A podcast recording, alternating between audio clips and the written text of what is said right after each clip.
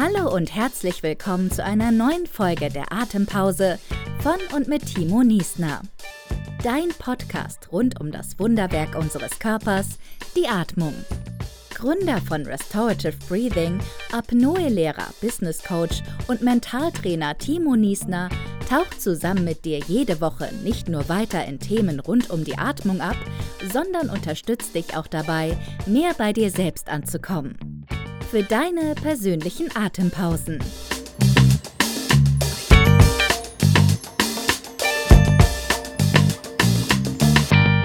Ja, erstmal herzlich willkommen hier zurück im Atempause Podcast. Heute habe ich zwei Super-Experten am Start, Spezialisten. Mal gucken, ähm, was sie mir alles für, die sind schon am Schmunzeln, ich glaube, das wird lustig, ähm, was sie mir alles für Antworten nochmal geben können. Von MTMT aus München. Wir werden viel über Bewegung sprechen, wir werden über Kraft sprechen, Stabilität sprechen. Ähm, ihr seid Cracks. Bevor ich euch jetzt zu sehr vorstelle, stellt euch doch nochmal gern den Zuhörern von der Atempause selbst vor. Soll ich anfangen? Alter vor Schönheit. Hallo, ich bin der Andi. Ich bin einer der Mitgründer von MTMT Gym und MTMT Live. Ähm, ich habe mit meinem Gründungspartner Thilo ähm, das MTMT Gym vor jetzt 13 Jahren gegründet. Wir haben davor ähm, Sportwissenschaften in München studiert mit Schwerpunkt Prävention und Rehabilitation, haben sehr, sehr lange im, in einem großen Fitnessstudio, in dem Fitnessstudio Münchens gearbeitet. Shoutout Leo Sports Club. Ich habe ähm, fast zehn Jahre in der Therapie gearbeitet, habe acht Jahre davon den Sportbereich dieser Praxis geleitet ähm, und dann haben wir irgendwann eben gesagt, so wir, wir machen mehr draus, haben unser eigenes Gym äh, gegründet und haben dann jetzt vor mittlerweile fast fünf Jahren auch noch die MTMT Live GmbH gegründet, wo wir mit meinem Mitsprecher, mit Coach Quiz, der stellt sich gleich selber nochmal vor, uns angeschickt, ähm, all das, was, was wir über die letzten 20 Jahre plus an Erfahrung und ähm, Eindrücken im Umgang mit dem Menschen gesammelt haben, eben weitergeben zu wollen. Also so, ich will es nicht with great power comes great responsibility bemühen, aber dann irgendwie doch. Also in dem ganzen Wust an Informationen, die man da draußen finden kann, aus allen welchen äh, Lagern auch immer, ähm, haben wir immer gesagt, wir sind extreme Praktiker und uns geht es wirklich darum, die Arbeit von anderen Trainern in der realen Welt zu bereichern. Ja, und ich bin der Christopher, aka Quiz. Ich bin seit guten acht Jahren ähm, in Andys Gym als Personal Trainer tätig und habe eben mit drei weiteren Kollegen und Andy die MTMT Live GmbH vor guten vier Jahren gegründet. Mhm. Und äh, bin eben Personal Trainer im MTMT Gym und auch Head of Education bedeutet, dass ich für die interne Fortbildung ähm, verantwortlich bin, fürs Team von MTMT. Vor allem jetzt haben wir gleich zwei. Einmal Christopher und einmal den Andi hier mit am Start. Das, ja, da bin ich schon mal gespannt, ob ihr vielleicht selber anfangt zu diskutieren oder ob ihr nur mit mir diskutiert. Ähm, da bin ich schon mal sehr gespannt drauf. Ich hole euch gleich erstmal ab. Ähm, unser Fokus liegt natürlich beim Thema Atmung. Ja? Und ich möchte einfach nochmal eure Sicht einfach sehen. Okay, also ich möchte sehen, ähm, wie ihr damit arbeitet, was damit mit reinfließt. Und die erste Frage ist erstmal für mich ähm, zu diesen drei Themen Krafttraining, Mobilität und Stabilität. Welche Rolle spielt da eurer Meinung nach denn dieses Thema Atmung überhaupt? Ich kann vielleicht äh, deine Frage nicht beantworten, aber trotzdem als erster was sagen. Warum ist, es, ist dieses Thema Atmung ähm, überhaupt so extrem in den Fokus gerückt bei uns? Ich, ich darf kurz meine Leidensgeschichte so ein bisschen erzählen. Also ich habe Leistungssport gemacht, bin dadurch zum Krafttraining gekommen, ähm, habe dann eben jetzt 20 Jahre Krafttrainingserfahrung auf dem Buckel, ähm, im wahrsten Sinne des Wortes auf dem Buckel. Und war so vor, ich würde mal sagen, so sechs, sieben Jahren, ja, sechseinhalb Jahren war ich an einem Punkt, wo ich einfach körperlich ähm, ein Frack war, beziehungsweise halt an einem Punkt angelangt bin, wo ich nicht zufrieden war mit den Sachen, die ich machen konnte als Mensch. So quasi nach dem Motto, hey, ich weiß doch, wie Training funktioniert, ich bin doch ein Athlet und so weiter, aber warum tut mir alles weh? Warum kann ich dies und jenes nicht? Und habe mich halt bis zu dem Zeitpunkt gedacht, jedenfalls ganz tiefgründig auch mit Mechanik, ähm, war es nämlich nur und nicht Biomechanik beschäftigt. Und dann habe ich mir immer wieder gedacht, so was ist die tiefste Schicht der tiefsten Schicht der Zwiebel? Und wenn man sich eben ähm, Bewegung anschaut, dann ist eben die grundlegendste Bewegung die Atmung. Und ich glaube, dass die bis dato nur nicht ausreichend in meinem Fokus war. Und äh, da habe ich dann angefangen, mich damit zu beschäftigen. Was bedeutet es überhaupt zu atmen?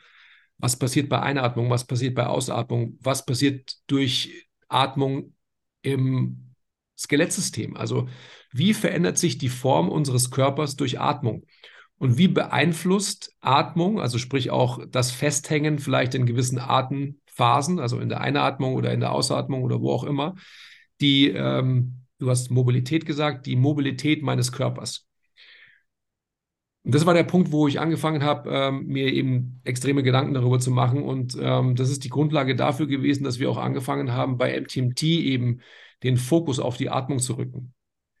Und für mich ist es nach wie vor einfach so, ähm, wenn man jetzt, ich hole jetzt sehr, sehr weit aus, aber ich komme gleich wieder zurück, wenn man sich generell im therapeutischen Kontext immer die Frage nach Ursache oder Symptom stellt, dann ist einfach extrem viel, was wir so im, im therapeutischen ähm, ja, Arbeiten machen, meistens Symptombehandlung und keine ursächliche Arbeit.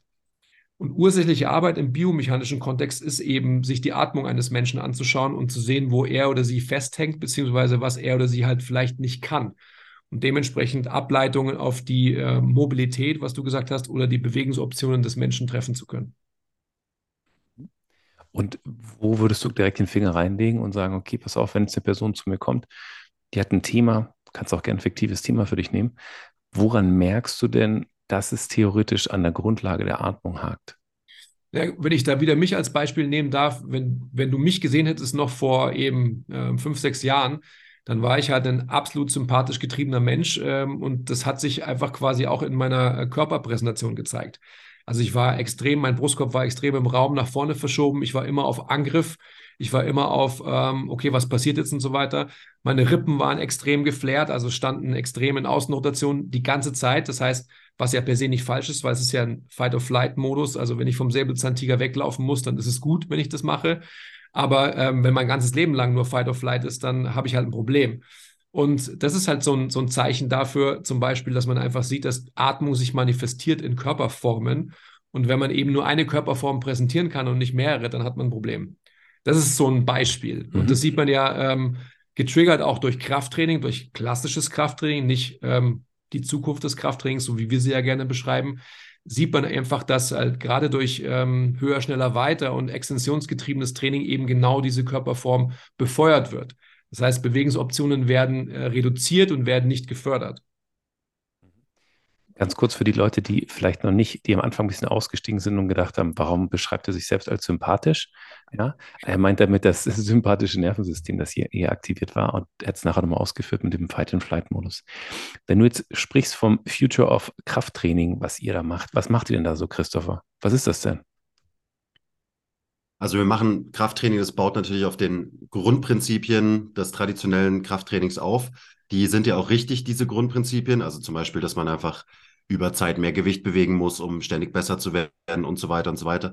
Die Frage ist, wie diese Prinzipien eben angewendet werden tatsächlich ähm, und auch so ein bisschen, wie eben Bewegung und Biomechanik verstanden wird. Und da ist die Atmung eben auch sehr interessant, also nicht nur in der direkten Anwendung, ähm, sondern, also ich sage immer, wenn man Leuten sagt, wie sie sich zu bewegen haben als Trainer, Coaches, dann, also wenn man Menschen sagt, wie sie sich zu bewegen haben, dann sollte man verstehen, wie sich der Mensch bewegt.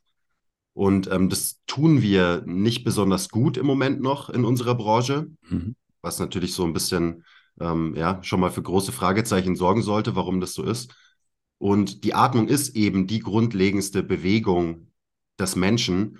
Und alleine, wenn man eben den Atemzyklus auf einer biomechanischen Ebene versteht, dann kriegt man ein besseres Verständnis und eine bessere Wertschätzung für die Art und Weise, wie sich der Mensch eben eigentlich bewegt, ohne dieses, ähm, diese, ja, dieses Feldkrafttraining da irgendwie schon drauf zu bauen.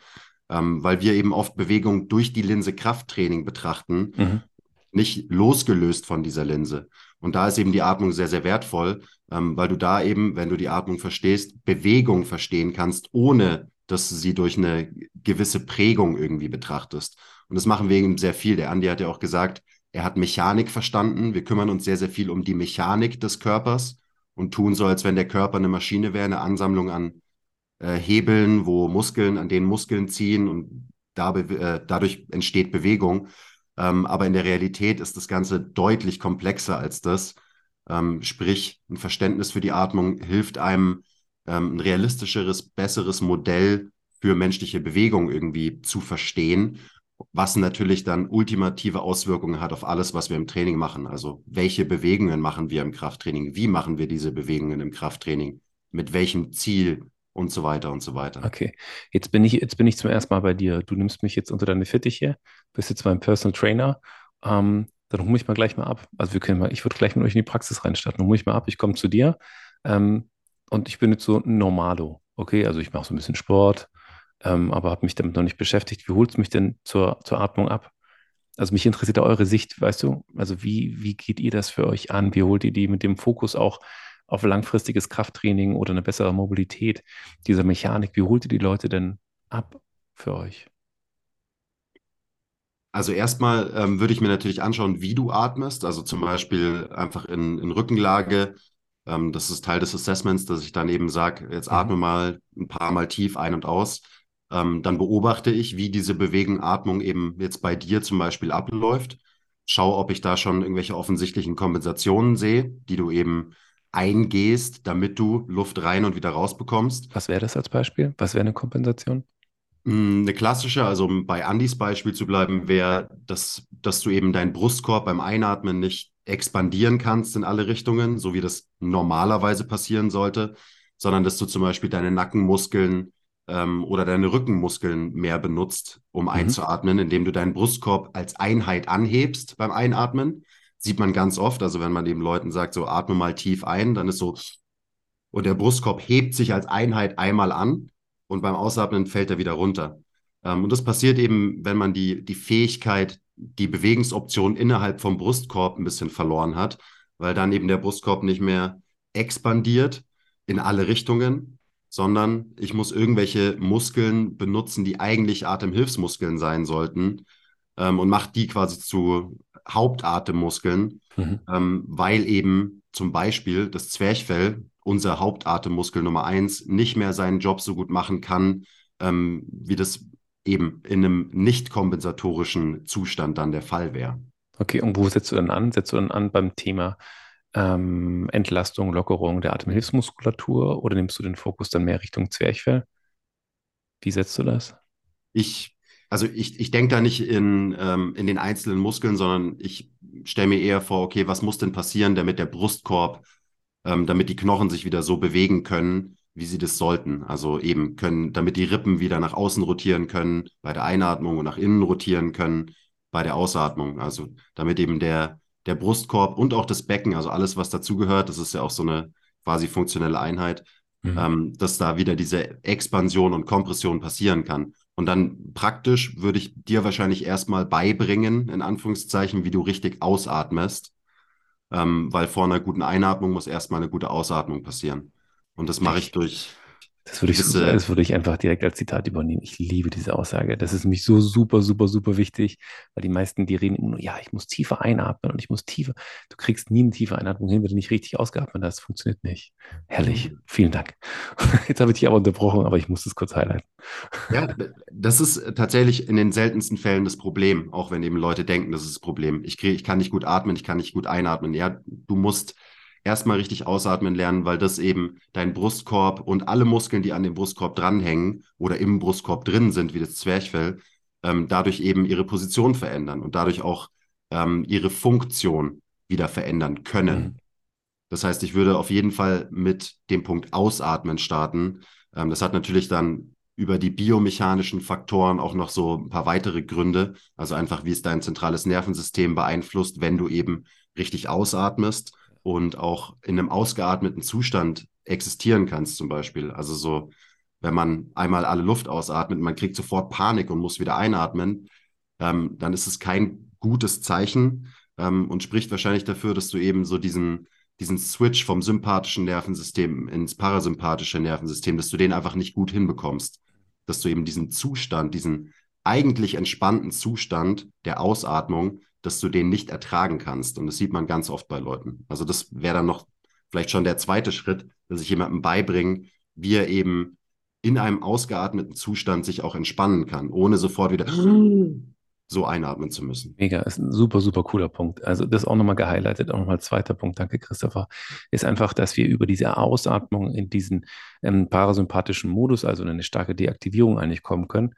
Und wirklich wichtig, auch muskulär gesehen, dass wir über diese Ausatmung auch lernen zu entspannen. Das bedeutet nicht nur eine mentale Entspannung, sondern auch eine rein physiologische, körperliche, bei der wir lernen, in dieser Ausatmung auch unsere Muskulatur loslassen zu können und eben nicht hier eine Spannung aufrechterhalten, sondern die führt dann im Endeffekt nachher wiederum zu einer starken Aktivierung in einem eigentlich eher deaktivierenden Modus des Körpers. Das heißt, wir spielen eigentlich das, was du gerade auch gesagt hast, wir spielen eigentlich entgegen dem, was unser Körper eigentlich aktiv machen möchte, in diesen regenerativen Modus mit reinzukommen. Mega, sehr schönes Punkt, sehr schöner Punkt. Ähm, könnt ihr auf ein gezieltes Training der Atemhilfsmuskulatur eingehen? Also, weil wir reden ja von, auch von der Muskulatur ja, und ich habe ähm, letztens auch wieder einen schönen Podcast auch dazu gehört, wo es darum ging, die Atemhilfsmuskulatur theoretisch zu trainieren, was in der Höhe automatisch passiert, weil wir einen geringere ähm, äh, partiellen Sauerstoffdruck beispielsweise haben auf der Höhe, dass wir hierbei aktiv unsere Atemhilfsmuskulatur trainieren können, weil wir mehr arbeiten müssen, um diesen Sauerstoff in unseren Körper reinzubekommen, diese Luft ein- und auszuatmen. Habt ihr da für euch, also weil ich habe nämlich keine anderen Ansätze, aber vielleicht habt ihr da andere Ansätze, ähm, gerade die Atemhilfsmuskulatur zu stärken? Also ich glaube erstmal, dass zu schwache Atemhilfsmuskeln bei den wenigsten Menschen wirklich ein Problem sind. Ich glaube, es geht bei den aller, allermeisten Leuten erstmal darum, dass man die primären Atemmuskeln ermächtigt, wieder ihre Arbeit machen zu können, was mhm. dann automatisch dazu führt, dass Atemhilfsmuskeln nicht mehr so hart arbeiten müssen. Das heißt, das wäre eher mein Ansatz. Und die Zwischenrippenmuskulatur zum Beispiel sind ja auch primäre Atemmuskeln, ähm, genauso wie das Zwerchfell. Also wahrscheinlich so die, die zwei sind so die, die Hauptplayer, ähm, wenn es um Atmung geht. Und von daher wäre mein Ansatz immer eigentlich erstmal diesen Muskeln eine kompensationsfreie, gute Arbeit ermöglichen ähm, und gar nicht so isoliert auf, okay, ich muss jetzt diese Atemhilfsmuskeln stärken, weil die Atemhilfsmuskeln, die werden sowieso mehr arbeiten unter Belastung. Und das ist natürlich bei uns im Krafttraining, also wenn wir im Personal Training mit den Leuten arbeiten, natürlich werden die dann mehr mit ihren Atemhilfsmuskeln arbeiten, einfach nur, weil sie sich anstrengen. Mhm. Aber wenn ich sie in Positionen trainieren lasse, die eben dem Zwerchfell, den Zwischenrippenmuskeln einfach ermöglicht, gut arbeiten zu können, dann kann ich dadurch vielleicht dieses Verhältnis einfach ein bisschen ausgleichen und die Arbeit eher bei den Hauptatemmuskeln lassen. Ähm, und eben Muskeln, die das System kompensatorisch dazu nimmt, die können dann vielleicht eher ein bisschen entspannen, weil ich meine, womit haben Leute Probleme? Ähm, ja, mein Rücken ist immer verspannt und zwischen meinen Schulterblättern habe ich immer Verspannungen und mein Nacken ist immer verspannt. Wenn man eine Bewegung über 25.000 Mal am Tag macht und man benutzt immer diese Atemhilfsmuskeln quasi zu viel, dann sollte man sich nicht wundern, warum eben gewisse Atemhilfsmuskeln vielleicht auch verspannt sind im Alltag. Also da würde ich eher aus, äh, aus der Richtung kommen. Also, um, um das nochmal zusammenzufassen, das hatten wir jetzt gerade schon die ganze Zeit. Also Zwerchfell ist, glaube ich, einfach so ein wichtiges Wort, was man da äh, immer wieder erwähnen muss.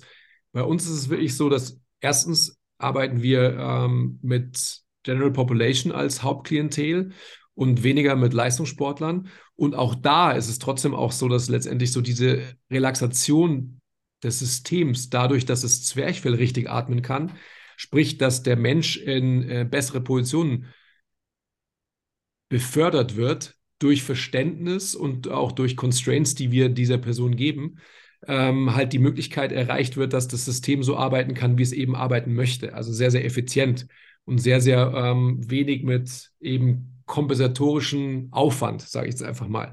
Also von dem her würde ich definitiv auch ähm, nur noch mal mh, hm, zusammenfassend sagen, was der Quiz gerade gesagt hat. Sobald die Leute ausatmen lernen und einfach wirklich eine, ähm, ich sag mal, eine, eine, richtige Funktion vom Zwerchfell wieder erreicht werden kann. Also nicht nur, dass man im sympathischen Nervensystem festhängt, sondern irgendwie immer dieser dieser äh, relaxierende Wechsel zwischen Parasympathikus und Sympathikus einsetzen kann, wird auch letztendlich so der Muskel, der quasi nur Sklave seiner Position ist, also der, der Position der Knochen, ähm, die Möglichkeit haben, alle Dinge so zu machen, wie es eigentlich der Fall sein sollte. Und ich denke auch so, dass ein explizites Training, ähm, eine Beförderung von gewissen Muskeln immer nur dann Sinn macht, wenn die Situation es hergibt, den Körper in gewisse Positionen manövriert zu sehen. Das ist natürlich sehr, sehr kontextabhängig. Also bei einem Leistungssportler in äh, wird es sicherlich einfach so sein, dass man da wahrscheinlich andere, ähm, ich sag mal, Positionen befördern muss und halt stärken muss, die wahrscheinlich einfach der Leistung ähm, dienlich sind. Aber auch da ist es so, dass unser Ansatz immer ist, den Menschen mehr davon zu geben, was sie eigentlich nicht haben. Also wenn ihr Sport gewisse Körperformen und Positionen bedingt, dann ist es bei uns im Endeffekt immer so, dass wir versuchen, dem Menschen halt mehr davon zu geben, was er oder sie eben in diesem Kontext nicht hat. Sehr guter Punkt nochmal, auch dass wir von der generellen Bevölkerung sprechen und eben nicht nur von spezifischen Gruppen, dass wir von vielleicht auch einem, diesem Thema ähm, generelle Gesundheit sprechen, generelle Mobilität, die wir haben. Ähm, ich würde nochmal ein, zwei Punkte ergänzen, dass es auch vom Verständnis nochmal noch mal ein bisschen sacken kann. Und zwar, ähm, was ihr ja auch gesagt habt, ist, wir gucken, dass wir zurückkommen zum natürlichen Modus. Ich sag mal, die, natürliche Atmung, die einfach essentiell ist, um diese Bereiche anzuspielen und auch diesen parasympathischen Modus zu triggern, logischerweise. Ein, ein anderes Resultat des Ganzen ist auch, wenn wir hier umstellen, ist, dass automatisch unsere Herzfrequenz, unser Ruhepuls sinkt. Weil, was ihr auch angesprochen habt, wenn ich Muskelgruppen aktiv anspanne, verbrauche ich aktiv natürlich Energie. Diese Energie möchte erzeugt werden. Die Herzfrequenz geht dafür nach oben und wenn wir auch diesen Leistungsaspekt mit reinnehmen, ist eigentlich der limitierende Faktor an unserer Energiegewinnung, die wir haben, nicht das Lungenvolumen oder unsere Atemfrequenz, sondern final unser Herz und unsere Herzfrequenz. Die kommt irgendwann an den Punkt, wo sie sagt, so bis hierhin und nicht weiter. Und wenn nicht mehr äh, durch unser System gejagt werden kann, kann auch nicht mehr Sauerstoff aufgenommen werden. Also unsere Herzfrequenz ist das Limit. Und wenn ich hier, wie ihr auch sagt, zu dieser natürlichen Atmung zurückkomme, meinen Fokus darauf lege, aktiv mit dem Zwerchfell zu atmen, mit der Zwischenrippenmuskulatur diese auch aktiv zu entspannen und anzuspannen, dann komme ich auch an diesen Punkt, dass ich theoretisch auch allein durch dieses Training, was ihr auch ähm, durch eine bewusstere Atmung vorschlagt, dass ich automatisch meinen mein Ruhepuls senke. Das ist total spannend eigentlich zu sehen. Ja, über die Entspannung senke ich meinen Ruhepuls durch eine effizientere Atmung, die ich eigentlich habe, ohne ein anderes Training. Ja. Das ist sehr, sehr cool nochmal. Worauf ich noch hinausgehen möchte, ist vielleicht auch dieses Thema Haltung, weil ihr auch gesagt habt, natürliche Atmung. Ich habe Leute, die hier mit reinkommen, die Schwierigkeiten haben. Ähm, die werden wahrscheinlich auch Haltungsprobleme haben. Sitzposition, ähm, High-Waist-Hosen hatte ich im letzten Podcast auch nochmal, was die natürlich super sexy sind, weil sie einen schönen flachen Bauch machen, aber äh, sagen wir es mal ehrlich, total für den Arsch sind, wenn es wirklich darum geht, dass ich wirklich in diese tiefe Atmung beispielsweise reinkomme. Ähm, wenn wir jetzt von dieser natürlichen Atmung sprechen, welche vielleicht auch Haltungsmuster seht ihr hauptsächlich bei den Leuten, die zu euch kommen, auch im Private Coaching oder im, im privaten Training, das ihr habt? Und was glaubt ihr, was kann denn hierbei am besten unterstützen, um wieder in eine natürliche, normale Haltung mit reinzukommen? Also das Haltungsthema ist natürlich schon sehr interessant und relevant, wenn man über Atmung redet. Ähm, generell ist es so, dass die, die Haltung repräsentiert quasi alle Kompensationen, die ein Mensch ebenso mit sich rumträgt. Davon ist die Haltung erstmal, also die Ruhehaltung erstmal ein Abbild. Das heißt, die Haltung eines Menschen verrät mir zum Beispiel, wo dieser Mensch seinen Brustkorb expandieren kann und wo nicht. Das ist ein, davon ist die Haltung ein Abbild. Also von daher ist es erstmal wichtig für mich als Coach, das zu sehen, damit ich eben sehe, was kann, was kann der Mensch gut und was kann er nicht so gut. Also zum Beispiel, wenn man jetzt sich so eine ähm, Haltung vorstellt, die Schultern sind irgendwie nach vorne verschoben und die Brust ist so ein bisschen eingefallen und dafür ist der Rücken vielleicht der Rückenbereich mehr geöffnet, in Anführungszeichen, dann verrät mir das schon mal, dass der Mensch seinen Brustkorb vorne wahrscheinlich nicht gut expandieren kann. Also er kann nicht gut nach vorne atmen und kann vielleicht, vielleicht ähm, besser nach hinten atmen.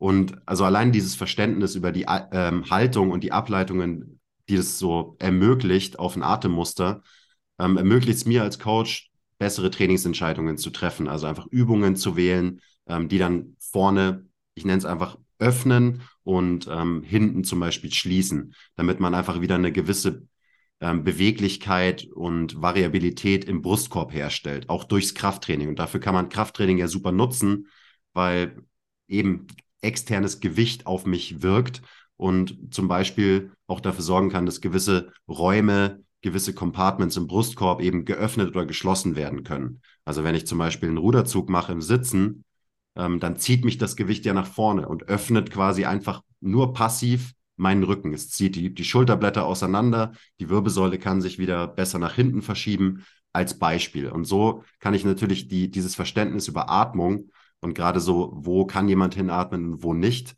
ähm, kann ich direkt nutzen im Krafttraining, indem ich einfach die richtigen Übungen und äh, Variationen für einen Menschen auswähle. Dementsprechend wäre mein Ziel gar nicht unbedingt die Haltung von einem Menschen auf Biegen und Brechen verändern zu wollen. Ähm, es geht eher darum, dass mir die Haltung Informationen liefert, wie ich dem Menschen mehr von dem geben kann, was er nicht hat. Okay, um das zu geben, was er im Endeffekt benötigt.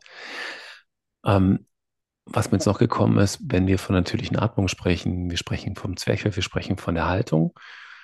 Wie sieht es mit dem Thema Beckenboden aus? Ich hatte zwei Experten zum Thema Beckenboden, gerade auch, ähm, ich dachte, es ist hauptsächlich so ein, so ein Frauenthema, dass es so ein Riesending ist. Anscheinend ist es das aber gar nicht. Auch wir Männer dürfen mit dem Beckenboden aktiv arbeiten. Was wir auch gemerkt haben, ist im Endeffekt, dass sich über Entspannung und Anspannung des Beckenbodens auch sich unser Zwerchfell bewegt, weil wir hier zwischendrin keinen großen Luftraum haben, sondern eigentlich hauptsächlich die inneren Organe haben. Ähm, beschäftigt ihr euch überhaupt in der Kombination zwischen Training, Beckenboden, Zwerchfell?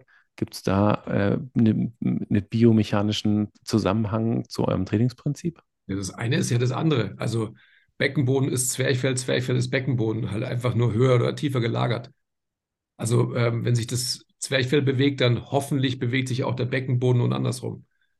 Also so, äh, wenn, wenn wie so ein Trampolin sich natürlich quasi das Zwerchfell nach unten bewegt, so muss ich quasi im Auffangen oder im Empfangen der inneren Organe, was du gerade gesagt hast, ähm, ja auch der Beckenboden bewegen, im Optimalfall, dass quasi auch Raum entsteht, damit diese inneren Organe auch absinken können.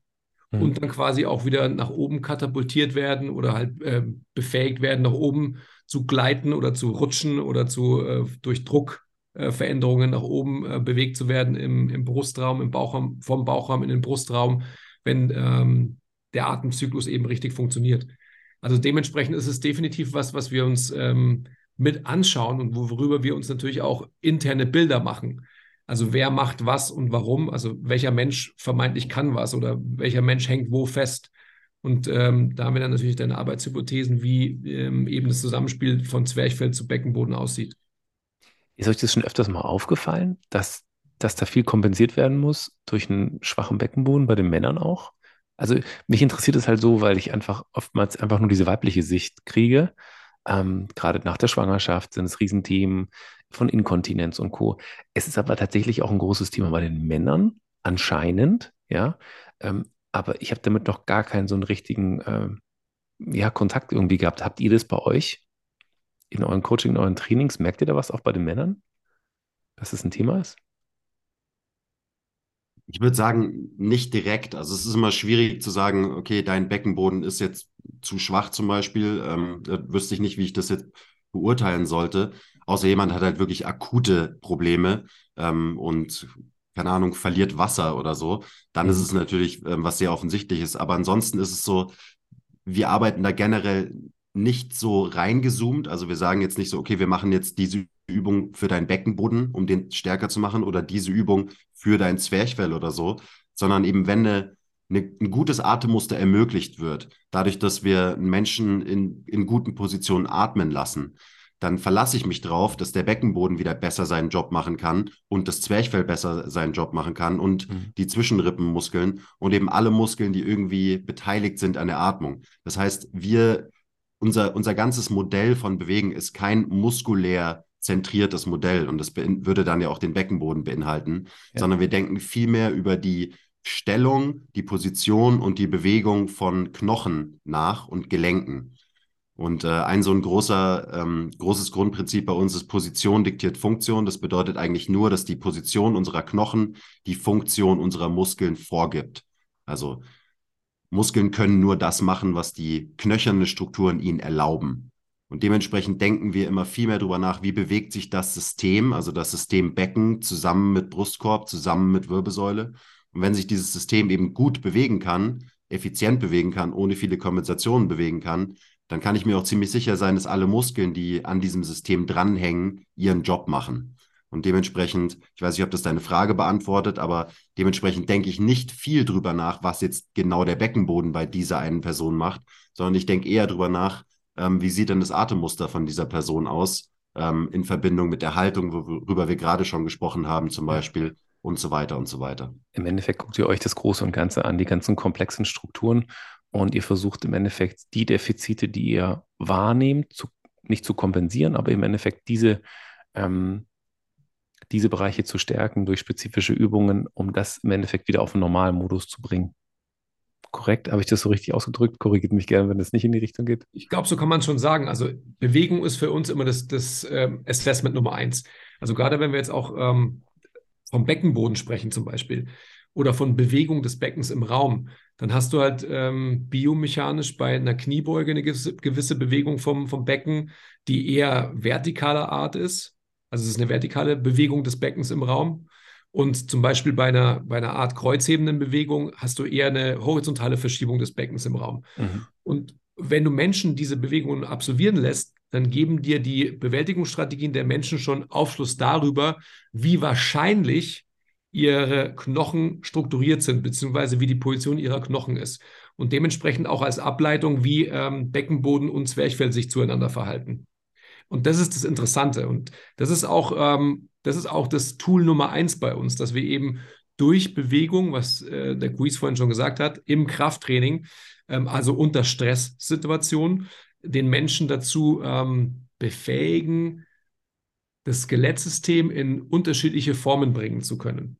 Und was ich eingangs gesagt habe, bei mir, als ich ähm, aus meiner hochsympathisch getriebenen Zeit kam, wo ich einfach extrem in, in Extension festhing und Extension mein Leben ausgemacht hat, keine Neutralität und auch keine Flexionsmöglichkeit bestand, ähm, da konnte ich gewisse Dinge gut, also sprich Kreuzheben, ich konnte Kniebeugen, aber zum Beispiel sehr, sehr schlecht. Ich habe mich trotzdem in diese Position gezwängt und musste aber Tribut zollen dafür. Also sprich, Wear and Tear und halt äh, degenerativer Verschleiß hat sich halt äh, manifestiert in meinen Hüften zum Beispiel. Wie arbeitest du damit jetzt? Nur jetzt, nachdem ich äh, verstanden habe, was, was Atmen bedeutet und dass es halt nicht mehr, nicht nur irgendwie einen eingeatmeten Zustand gibt, sondern auch einen ausgeatmeten, ähm, ist mein System viel neutraler, also biomechanisch viel neutraler, mhm. auch unter Belastung. Und dementsprechend sind diese ganzen ähm, Begleiterscheinungen, sprich diese ganzen Schmerzen, die ich hatte, ähm, extrem reduziert bis nahezu weg. Spannend. Das ist mega, weil du hast mir gerade einen richtig schönen Übergang gegeben zur nächsten Frage. Und zwar geht es mir auch viel um dieses Thema Regeneration, weil keine Leistungsfähigkeit ohne Regeneration. Und wenn wir eben über den Tag hinweg sehr sympathisch getrieben sind, was, was super oft einfach vorkommt. Die meisten Leute kommen auch bei mir in die Sessions rein zum Thema Regeneration. Es kommt keiner, der sagt, hey, ich fühle mich total lethargisch, ich bin total tiefenentspannt, ich brauche ein bisschen mehr Action. Also das gibt es so gut wie nicht. Oder sie brauchen Überaktivierung, um in die Deaktivierung nachher reinzukommen. Wie sieht es denn damit aus? Ähm, was gibt den Leuten bei euch mit an die Hand? Gerade zum Thema Haltung, Mobilität, Krafttraining, gerade wenn ihr sagt, auch die The Future of Krafttraining, mit dem ihr arbeitet welchen Faktor spielt hier die Regeneration und was gebt ihr den Leuten denn aktiv hier mit? Muss es gar nicht auf die Atmung spezifisch sein, sondern mich interessiert eher dieser, dieser regenerative Aspekt. Was macht ihr da? Also ich würde erstmal sagen, ja, du hast eigentlich auch, auch gerade schon beantwortet, weil das ist auch unser Take. Also bevor ein Mensch überhaupt ähm, den Anspruch hegen darf, sich regenerieren zu wollen, muss er sich erstmal stressen. Und leider ist es ja so, dass unser Leben heutzutage uns überstresst und zwar auch ähm, falsch stresst. Also wir sehen überall Säbelzahntiger und unser ganzes Leben ist ein riesiger Säbelzahntiger. Und wir wollen Menschen erstmal wieder echt stressen, also echt physisch stressen, um danach quasi wirklich ähm, aus diesem Zustand in, ähm, in, in einen regenerativen Zustand kommen zu, zu können. Ähm, ich habe mal aufgeschrieben, ich habe eine Notiz gefunden, da erinnere mich gerade wieder dran. Ähm, dass der größte Stressor unseres Lebens eigentlich physischer Stress sein sollte, also sprich Training. Und den ähm, applizieren wir natürlich kunstvoll, indem Leute zu uns zum Training kommen. Früher war das, war das immer der Fall. Also Leute haben sich physisch, körperlich angestrengt und das war wahrscheinlich der größte Stressor. Ist gleich zum Beispiel ähm, vom Säbelzahntiger wegzusprinten oder einem Mammut über längere Zeit äh, hinterherlaufen zu müssen, um es zu erlegen, um, um was zu essen zu haben für sich und für die Familie, für den Tribe. Heutzutage ist es nicht mehr so, weil wir einfach halt diese physische Herausforderung nicht mehr haben. Ganz im Gegenteil. Also, wenn ich mir das wieder anschaue, wie viele Leute mich mit irgendwelchen E-Scootern überfahren wollen und so weiter oder E-Rollern und so weiter und so fort. Also, ist Hanebüchen für mich. Also, die Abkehr vom natürlichen Leben ist äh, sehr, sehr evident, wie ich finde. Und ähm, jetzt muss ich so ein bisschen vom Physischen weggehen und, ähm, und so diese, diese Grenzen vom, vom Körperlichen hin ins, ähm, ins Psychologische, ins, ins Soziale bringen. Menschen, die zu uns kommen, werden von uns auch so ein bisschen mitgelenkt, was allgemeine Lebensführung anbelangt. Also so, dass es definitiv so ist, was ich gerade schon gesagt habe, dass sie diesen körperlichen Stress des Trainings wirklich als den größten physischen Stress ansehen und dadurch, dass sie den Fokus auf die Körperlichkeit wiedergewinnen, auch diesen ähm, erfahrenen Stress des Alltags, wo jeder sich irgendwie zu wichtig nimmt und so gestresst ist, einfach ähm, so ein bisschen hängen loose und fünf gerade sein lassen betrachten können. Und alles, was sie ähm, vielleicht im Vorfeld die letzten Jahre irgendwie als stressvoll beachtet haben, ähm, viel ausgeatmeter, viel entspannter angehen können. Ich glaube, das ist schon ein sehr wichtiges Thema, weil also gerade das Thema Regeneration, Recovery ist ja auch irgendwie sexy gerade. Ist halt so, ist halt einfach ein Thema. Ähm, und ich glaube, da besteht so ein bisschen die Gefahr, dass Menschen sich halt noch mehr in Watte packen, als sie es eh schon tun, also auf einer physischen Ebene und sagen, oh nee, ja, ich kann mich ja nicht anstrengen, weil sonst kann ich mich nicht erholen und so weiter.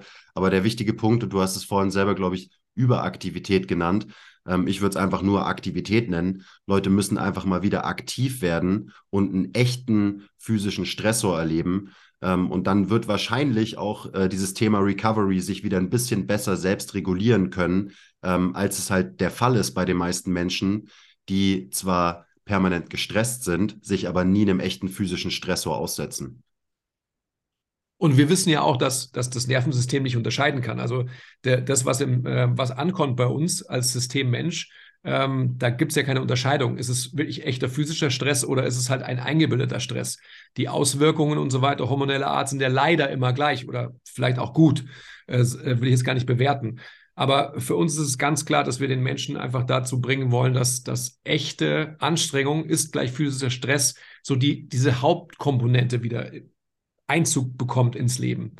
Und das ist halt einfach sowas, was, ähm, was glaube ich, so total wichtig ist, um letztendlich überhaupt sich damit beschäftigen zu dürfen. Ich kann es nur nochmal wiederholen, ähm, dass man sich mit Recovery und so weiter beschäftigt. Wenn man jetzt kurz ähm, Leistungssport heranzieht, ähm, ich weiß nicht, ich, nur ganz kurz, ähm, Tank Davis und Ryan Garcia ähm, sind Boxer, die ähm, am 22. April gegeneinander kämpfen werden.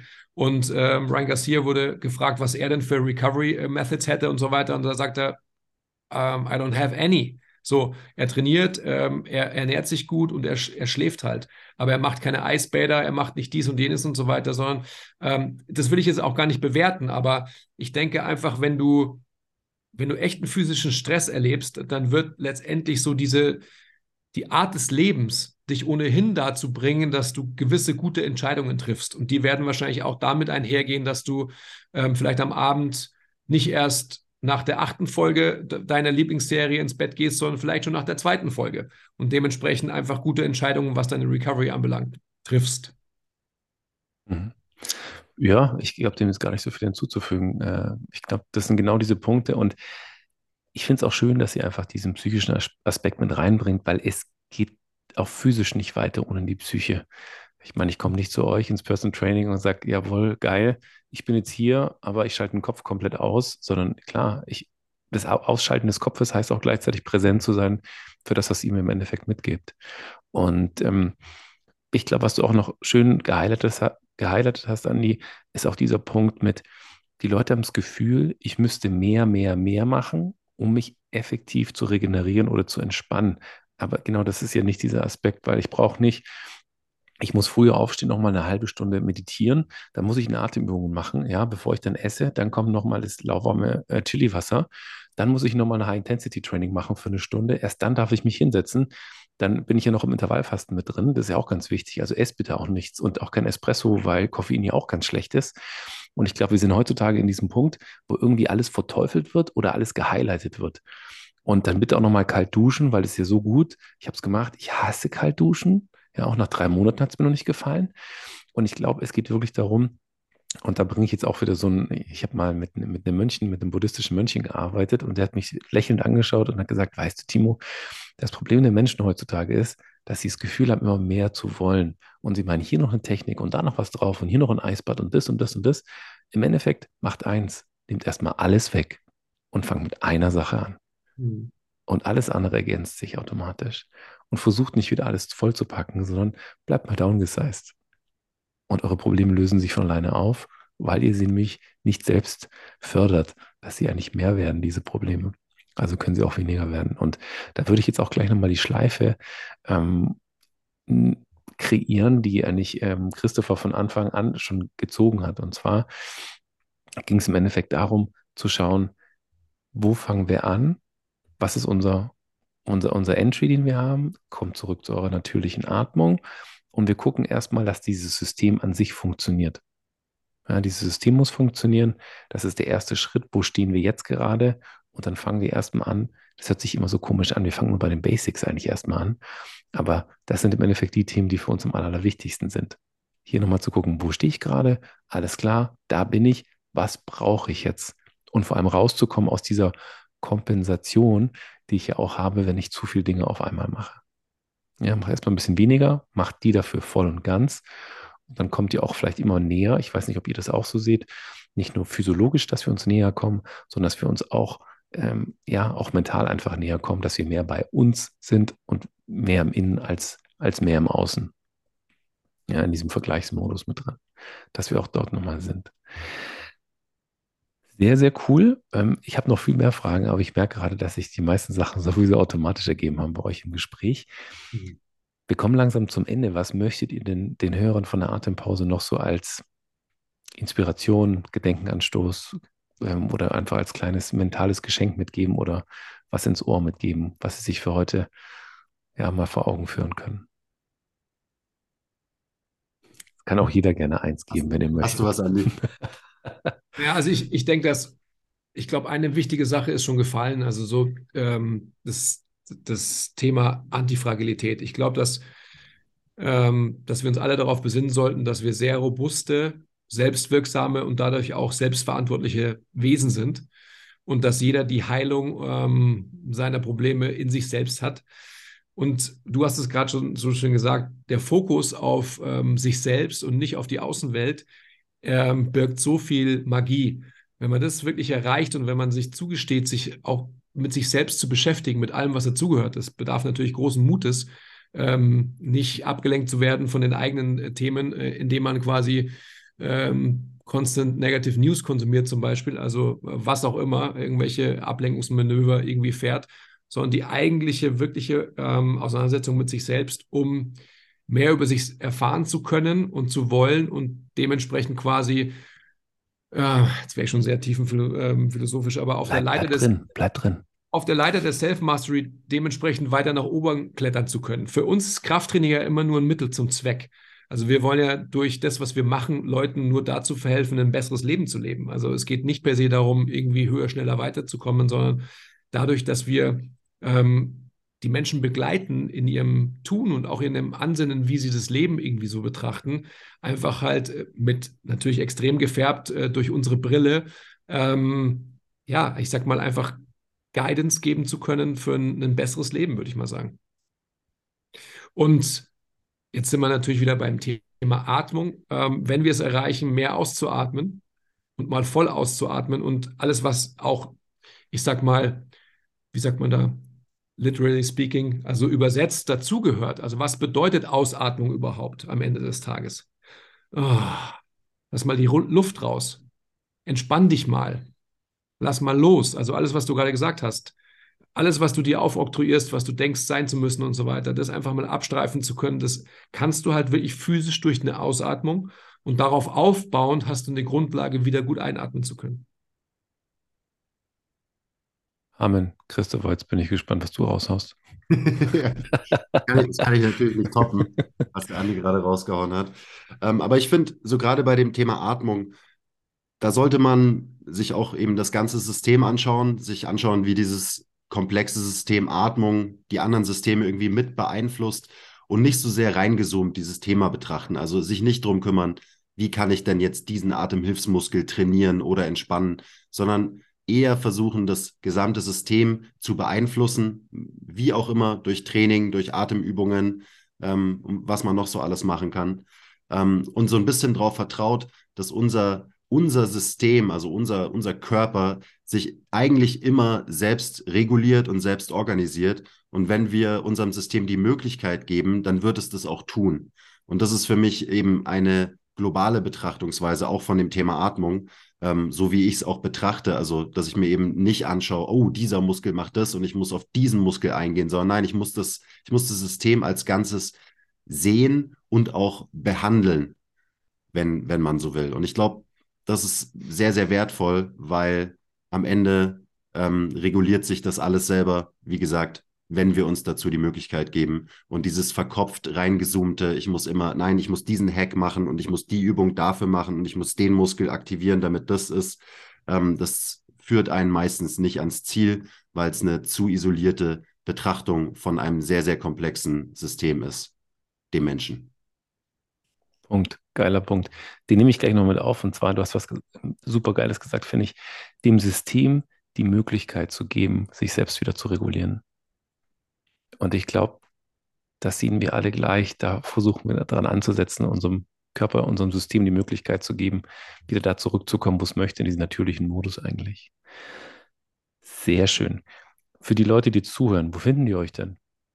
Und wie finden die euch denn? Die Shownotes kommen natürlich alles noch mit rein, das ist klar, aber wie kann ich denn zu euch kommen, wenn ich jetzt sage, ey, ich finde euch geil, ich will da einfach was mit euch machen, ich mag dieses ganzheitliche Prinzip und mich triggert es komplett. Leider bin ich nicht in München, sonst würde ich sofort mal vorbeikommen bei euch, das steht außer Frage.